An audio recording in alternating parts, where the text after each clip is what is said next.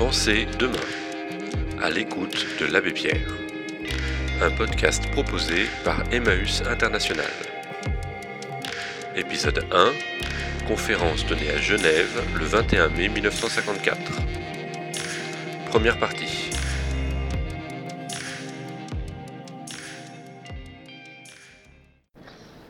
Mesdames, Messieurs,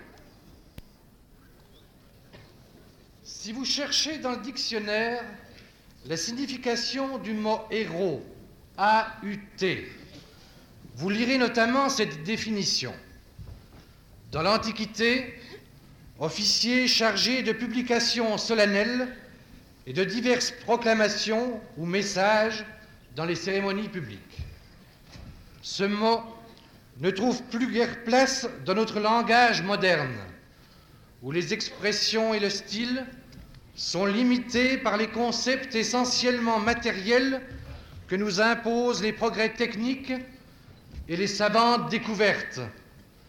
Dans ce monde où chaque instant est accaparé par nos préoccupations égoïstes, à tel point qu'il ne reste plus de place pour les messages ou les proclamations solennelles. Et pourtant, le mot héros n'en garde pas moins toute sa signification aujourd'hui encore, si l'on pense à l'abbé Pierre, que nous avons l'honneur et la très grande joie d'accueillir à Genève ce soir, sous les auspices de la section genevoise de la Croix-Rouge suisse et de Caritas Genève.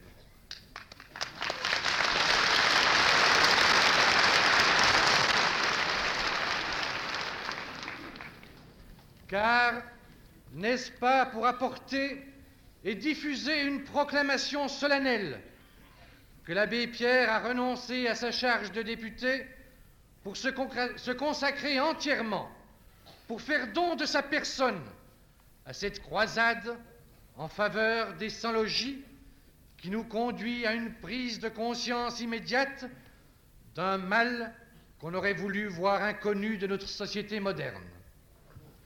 À l'image d'un officier chargé de mission, il est parti dans les foules pour leur rappeler l'un des principaux messages qui ait jamais été donné aux hommes et plaider devant des auditoires qu'il sait rendre enthousiastes la plus belle cause qui soit, celle de la charité.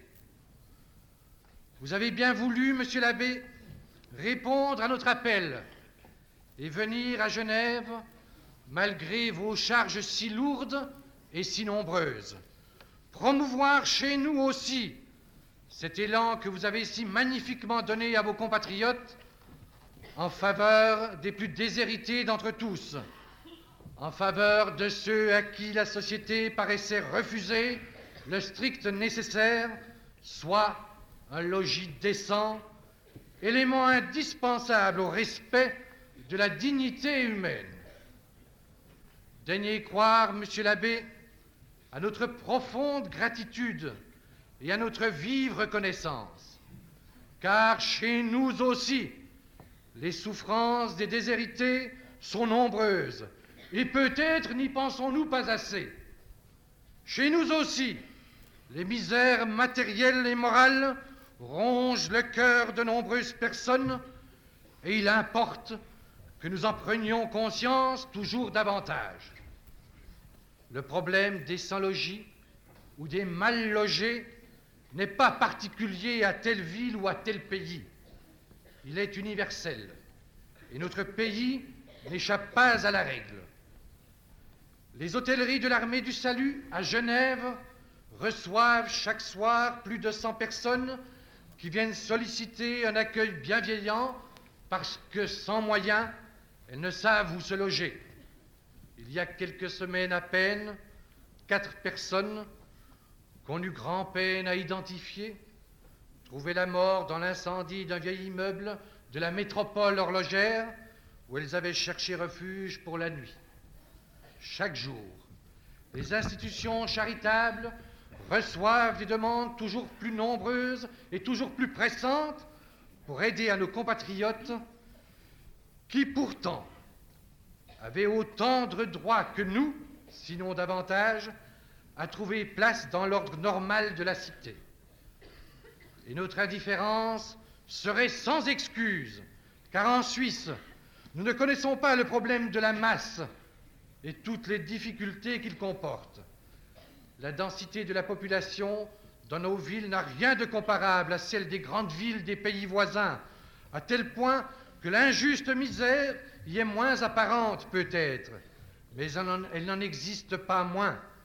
Et il incombe à chacun de le combattre dans toute la mesure de nos moyens, en venant en aide là où les pouvoirs publics n'ont pas la possibilité d'intervenir. Nous nous devons de collaborer à l'activité des institutions charitables qui, dans les milieux les plus divers de la population, font appel au sentiment de justice et de charité qui ignorent les frontières tout autant que les distinctions de race et de religion. Et puis, comment ne pas nous associer à cette grande croisade des compagnons d'Emmaüs, dont l'action magnifique, sans cesse grandissante, ne peut que marquer profondément l'esprit de tous les peuples. Un gros effort est demandé à chacun d'entre nous, un effort que nous voudrions comparer, ô combien modestement, à celui de l'abbé Pierre, qui au sens le plus strict du mot donne chaque jour un peu de sa vie pour les autres. C'est pourquoi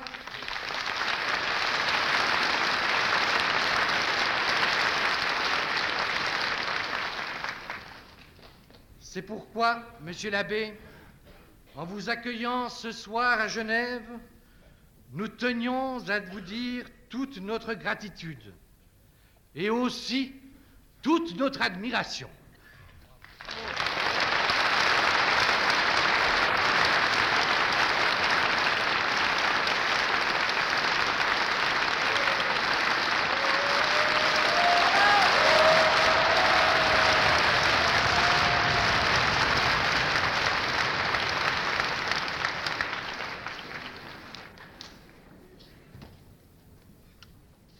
Amis, avant toute chose, je veux vous dire à vous, parmi tant d'autres, un très grand merci, car vous avez, avec une générosité dont nous sommes habitués de votre part, répondu lorsque, dans une extrême détresse, nous avons demandé pitié et secours pour ceux qui étaient trop malheureux. Et en particulier, je veux tout de suite dire un merci spécial aux petits-enfants des écoles de chez vous. Dans beaucoup d'endroits, les petits-enfants ont peut-être donner l'exemple. Et chez vous, ils n'y ont pas manqué. Je veux leur dire du fond du cœur à tous ces petits, et je demande à tous ceux parmi vous qui êtes des maîtres et à tous ceux qui êtes des parents, de le leur dire à eux qui ne sont pas là, le merci non seulement des petits-enfants qui souffraient, mais aussi des grandes personnes qui essayaient de les secourir, la générosité de vos enfants nous a donné du courage. Ce soir, vous êtes là rassemblés, innombrables. Qu'est-ce qui vous attire? Il ne s'agit pas pourtant de choses réjouissantes. Il ne s'agit pas de choses agréables. Ce n'est pas pour une récréation que vous êtes là. Vous savez que c'est pour entendre parler de souffrance, et pourtant, vous êtes venus, une foule si nombreuse que, m'a-t-on dit tout à l'heure, il a fallu ouvrir d'autres salles où beaucoup ne voient pas, mais ont voulu pouvoir entrer pour entendre. Qu'est-ce qui rassemble ainsi des foules partout? La nuit dernière, dans la ville de Lens, une ville de moins de 20 000 habitants, il y avait 6 000 personnes. Et ainsi, partout. Qu'est-ce qui peut rassembler ainsi? Voyez, je pense que l'essentiel de ce que nous devons faire ensemble ce soir, c'est de regarder les choses bien en face pour essayer de comprendre ce qui nous rassemble, pour essayer de lire la leçon que nous devinons à travers des événements et qui, au fond, s'inscrit dans le secret de nos âmes. Nous en avons l'intuition, mais il faut que nous la comprenions bien, cette leçon. Vous êtes là rassemblés parce que, un jour, le 1er février, il y a eu quelque chose de mystérieux qui s'est produit, qui a ravagé, bouleversé comme une tempête, non seulement le pays de France, mais très loin, au-delà des frontières de chez nous. Le 1er février, la tempête a été si violente que beaucoup ont, pour la désigner, parlé d'insurrection. On a dit, ça a été une insurrection de bonté. Oh, c'est vrai, bien sûr, il y a eu dans cet événement une bonté immense, une pitié, une compassion. Mais si l'on pensait que dans ce qui s'est passé à ce moment-là, si l'on pensait qu'il n'y a eu qu'un mouvement de bonté et de compassion, on n'aurait rien compris du tout. En réalité, si ce n'avait été qu'un mouvement de sensibilité, de sentimentalité. Ce n'est pas vrai que trois mois plus tard, il y aurait encore partout des foules qui se rassemblent. Il faut plus que simplement un mouvement de sensibilité. Maintenant, l'hiver est passé, c'est le printemps, il a déjà fait de beaux jours. Si vraiment il n'y avait que de la pitié au fond des cœurs des hommes bouleversés, vous ne seriez pas là. Qu'est-ce qu'il y a donc plus loin, plus profond qu'une insurrection de bonté dans ce moment? Ce qu'il y a, eh bien, je pense qu'il faut que nous ayons le courage, la lucidité de le reconnaître. Ce qu'il y a, plus qu'une insurrection de bonté, c'est d'abord une insurrection contre l'absurde. Parce que lorsqu'il arrive que par, par quelque catastrophe, comme en Hollande l'an dernier sur les côtes de la mer du Nord, ou en Grèce il y a quelques mois, lorsqu'il arrive que par une catastrophe de la nature, il y ait des centaines et des milliers de sans-abri, d'innocents, de petits-enfants qui souffrent, qui périssent, c'est affreux, c'est cruel et c'est horrible. Et nous avons raison de mobiliser tout notre bon cœur pour leur venir en secours. Mais ce n'est la faute de personne, c'est simplement un malheur. Par contre, et c'est cela que nous sentons et qu'il faut que nous réalisions pour le crier, lorsqu'il arrive n'importe où à travers la terre, que des petits-enfants, de familles de travailleurs, de familles de gens qui ne sont pas des fainéants, qui ne sont pas de mauvaises gens, lorsqu'il arrive quelque part, n'importe où à travers la terre, que de nos jours, des petits-enfants d'hommes puissent mourir de faim ou de froid, alors c'est cruel, c'est horrible et c'est absurde, comme dans une catastrophe naturelle, mais c'est pire, parce que d'abord c'est idiot, c'est idiot et c'est monstrueux, parce que ça se produit dans un temps où en réalité, nous le savons bien, il y a sur la terre tout ce qu'il faut et plus qu'il n'en faut pour que si les choses étaient conduites avec un minimum de courage et d'intelligence, ce soit impossible que cela se produise.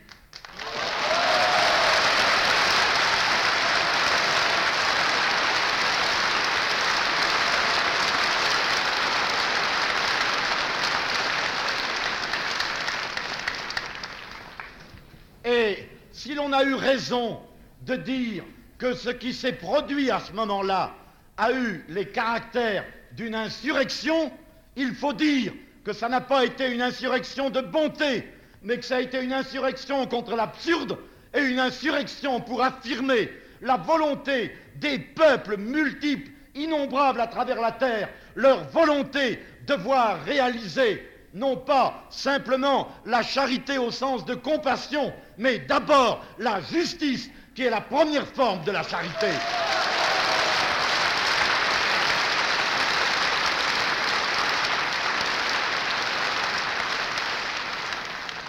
Oh, voyez-vous, ce n'est pas seulement un problème de la France, c'est un problème de la terre entière. Je lisais récemment des rapports émanant des organismes les plus autorisés des Nations Unies. Au terme de ces rapports, les gens compétents estiment que actuellement, c'est plus de la moitié des humains sur la Terre qui n'ont pas de domicile.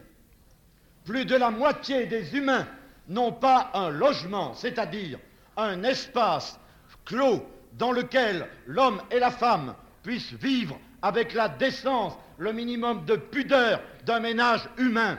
La vérité, c'est qu'à l'heure actuelle, sur l'ensemble de la Terre, plus de la moitié des humains vivent dans des conditions où aucun paysan honnête n'accepterait de mettre son bétail.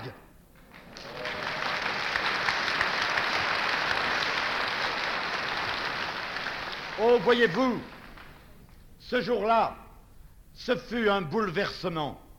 Mais comment s'expliquer que ce bouleversement se soit produit et avec cette violence? Après tout, qu'est-ce qui s'est passé? Nous avons dit quoi? Dix phrases. Dix phrases.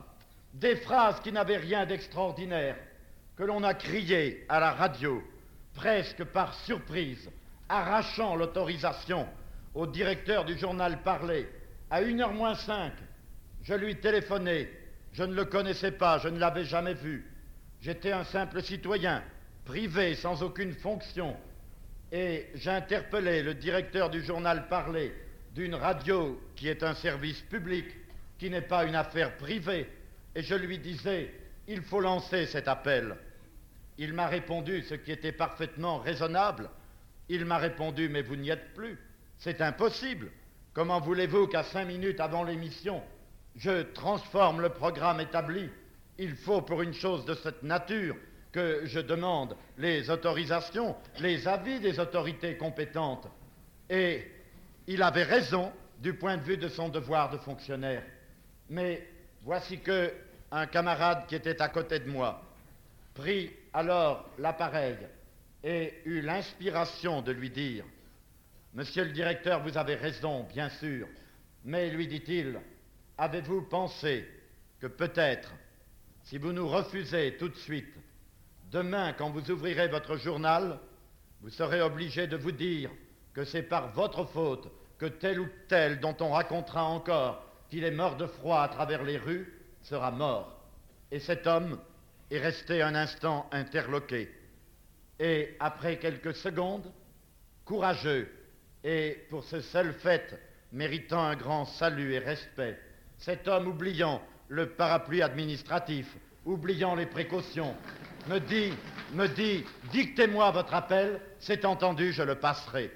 Et il le lut lui-même dix minutes après au micro, pendant que je me précipitais à Radio Luxembourg, où l'émission était un quart d'heure plus tard, pour essayer de le faire passer aussi et où je puis le prononcer moi-même.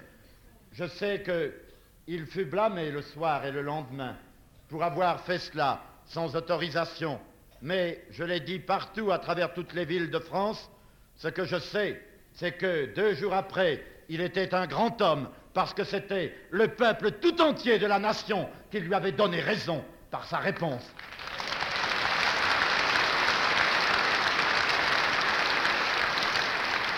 Mais qu'y avait-il donc Qu'y avait-il donc d'extraordinaire dans ces paroles?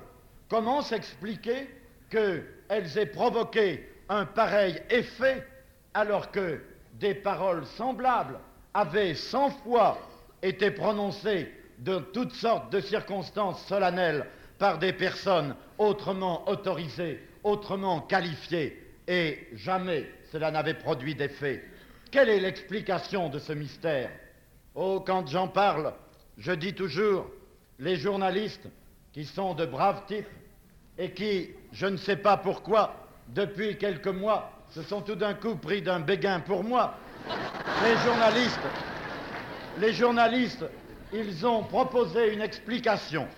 Ils ne se sont pas cassés la tête. L'explication, ça a été de dire et d'écrire, il faut canoniser l'abbé Pierre.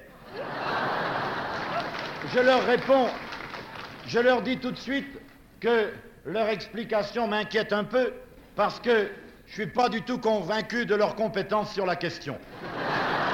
Mais, mais en réalité, il faut trouver une explication. Et il y en a. Et quelle est l'explication? Eh bien, l'explication, voyez-vous, mes amis, l'explication de ce que de pauvres paroles quelconques, pas plus extraordinaires que d'autres, ont mis le feu à des peuples entiers. L'explication, la voilà. Je suis certain qu'elle est là. L'explication, c'est que lorsque ces paroles ont été prononcées le 1er février, elles n'ont pas été des paroles prononcées par des personnes peut-être de grande qualité, de grand mérite, mais par des personnes officielles ou par des personnes, comme on dit, d'œuvre, qui se penchent de haut de leur aisance ou de la hauteur de leur fonction publique, qui se penchent sur la misère de ceux qui souffrent. Cette fois-là, les paroles qui furent prononcées, elles ne furent pas mes paroles, elles furent les paroles qui étaient dites au nom d'une étrange communauté d'hommes, au nom d'hommes qui étaient les plus misérables parmi les misérables, les plus malheureux parmi les malheureux, communauté de pauvres types, communauté de suicidaires péchés, de gens sortant de prison, parfois tel ou tel d'entre eux rentrant du bagne, de gens désespérés parce que la guerre avait détruit leur ménage, parce qu'il n'y avait plus pour eux de raison de vivre. Et ces hommes, s'étaient depuis déjà des mois, depuis deux années, s'étaient rassemblés, luttant contre leur détresse, du tréfonds de la misère, des en quelque sorte. Ils s'étaient ligués pour, d'une part, retrouver leur dignité d'homme en gagnant le pain qu'ils mangent, au lieu de traîner dans un asile, luttant dans le plus misérable des métiers, chiffonniers à fouiller les ordures pour en tirer de quoi gagner leur pain, et puis, voyant venir à eux des gens souvent moins malheureux qu'eux, mais familles ouvrières, qui n'auraient manqué de rien si elles avaient eu un logement, mais qu'ils voyaient dans la détresse parce qu'il n'y avait pas de logement pour les gosses, ces hommes misérables, ils avaient renoncé depuis des mois, depuis deux ans, au surplus de leur travail, et luttant pas à pas, ils avaient en deux années, tout seuls, avec les fonds de poubelle, ils avaient déjà, avec le surplus de leur travail, tout seuls logé 140 familles d'ouvriers. Et quand les grands froids vinrent, et que de partout on affluait vers nous, parce que on disait que nous avions logé les gens, alors tous ceux qui étaient au désespoir venaient nous trouver. Quand cela se produisit, nous étions submergés, nous ne pouvions plus. Alors, nous avons crié, mais nous avons crié non, pas comme des gens du dehors, mais comme des gens qui étaient dedans, qui étaient dans la misère, qui partageaient la détresse. Nous avons crié, mais bon sang, regardez, regardez ce que nous, les bons à rien, nous avons été capables de faire pour secourir efficacement ceux qui étaient si malheureux. Qu'est-ce qu'on ne ferait pas si vous, qui vous prenez pour des bons à quelque chose, vous vous décidiez à vous y mettre avec nous une bonne fois?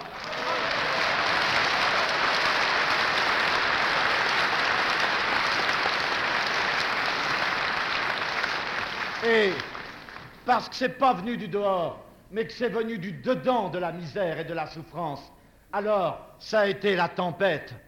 Je dis souvent, voyez-vous, je dis souvent quand je prêche ou quand je parle dans des réunions comme ici, je dis, le bon Dieu a voulu expliquer aux hommes comment il fallait user de la vie. Et une première fois, il a parlé aux hommes dans la puissance, dans la foudre et les éclairs, au Sinaï. Il a donné le mode d'emploi de la vie. Il a donné la loi du bonheur des hommes. Mais devant la manifestation de la puissance, devant la parole qui vient d'en haut, le cœur de l'homme qui est fou, qui est fou d'orgueil, le cœur de l'homme peut se braquer. L'homme, devant la manifestation de la puissance, il arrive qu'il fasse le malin. Il dit, moi, ça ne m'impressionne pas. Moi, je m'en moque de toute cette puissance qui se manifeste. Alors, dans son amour, le bon Dieu a pris un deuxième moyen, puisqu'il y en avait tant qui, devant la puissance, faisaient les malins, les fiers à bras, ceux que ça n'intimide pas. Alors, le bon Dieu a décidé de faire l'inverse. Et il a choisi de se faire un petit enfant, le plus pauvre parmi les gosses de pauvres, naissant dans la paille, à l'étable, souffrant dans le froid, abandonné, personne ne voulant lui ouvrir sa maison. Et il a voulu mener toute une vie de travail, de travail humilié, laborieux, et finalement, il a voulu, il a choisi d'aller mourir parmi les repris de justice. Il savait que tous ceux qui, devant la manifestation de la puissance, pouvaient avoir la tentation de faire les malins, devant un petit enfant qui souffre de froid dans la paille, ils ne pourraient plus faire les malins. On peut faire le fier devant la force, on ne fait pas le fier devant un tout petit qui souffre. On peut lâchement fermer les yeux, détourner la tête, faire semblant de n'avoir pas vu, mais on ne peut pas passer indifférent si l'on a vu. Eh bien, au fond, je crois que dans notre histoire, la véritable explication, elle est là. C'est que cette fois, ça a été non plus une parole ministérielle, gouvernementale, mais ça a été une parole de misérables, une parole de gens qui souffrent, qui s'est adressée à d'autres et qui leur a dit regardez. Et voyez-vous, est-ce que, en définitive, nous en parlerons avant de conclure tout à l'heure, est-ce que, en définitive, ce n'est pas là tout le secret tout le nœud du problème, du drame du monde à l'heure actuelle, que nous soyons capables d'imposer à la vue de ceux qui ne sont pas les plus malheureux, de leur imposer au regard la détresse de ceux qui sont les plus malheureux. Lorsque un jour, pour des familles que nous avions logées en pleine forêt, sous des tentes, dans des roulottes, des fonctionnaires vinrent me faire des reproches en me disant c'est abominable, Comment voulez-vous qu'au XXe siècle, on tolère que des familles soient ainsi en pleine forêt, où il n'y a pas l'hygiène, où il n'y a pas de cabinet, où il n'y a pas l'eau courante? Le jour où on me dit cela, j'écoutais. Et quand ce fut fini, je dis au directeur de l'hygiène qui était là au milieu de la forêt et qui se fâchait, je lui dis, mais monsieur, ne croyez-vous pas que vous vous trompez d'adresse? Vous me dites ça à moi, comme si ces gens qui sont là étaient à moi. Mais si je ne me trompe, c'est vous le directeur de l'hygiène. C'est à vous qu'ils sont. Donnez-leur cette hygiène.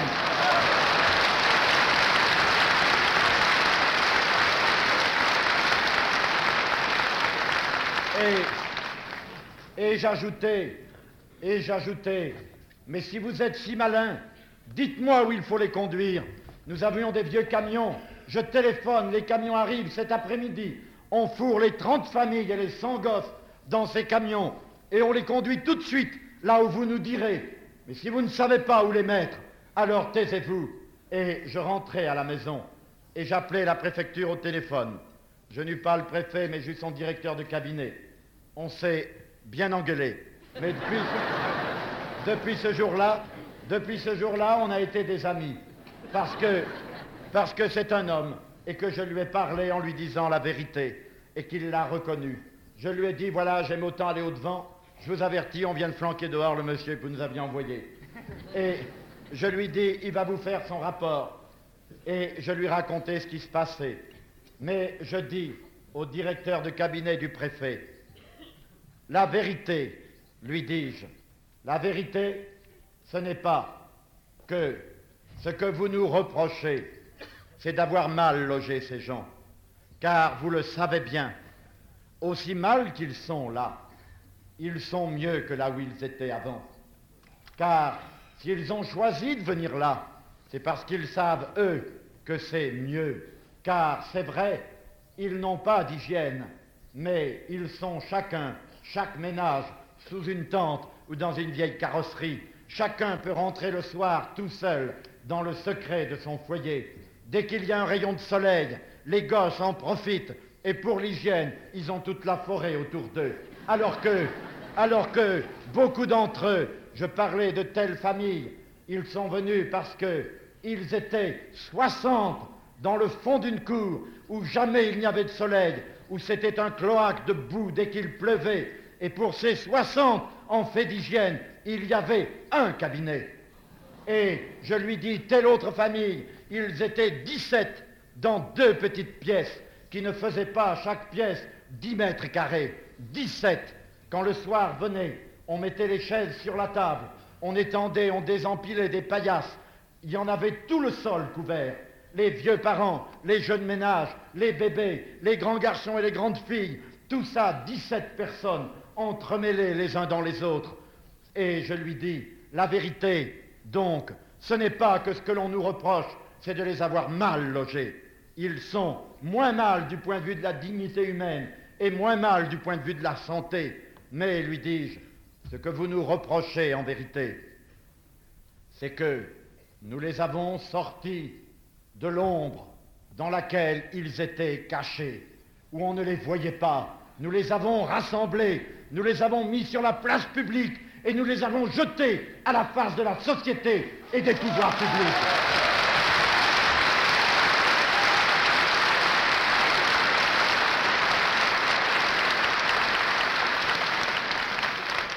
Et, voyez-vous, mes amis, soyons sincères et courageux. Ce n'est pas le problème de Paris, ce n'est pas le problème de la France, c'est le problème de l'humanité tout entière. Car nous, les peuples heureux, par rapport aux peuples qui le sont moins, nous sommes tout aussi coupables, responsables de folie et d'inconscience imbécile que peuvent l'être les pouvoirs publics dans nos propres pays par rapport aux misères cachées.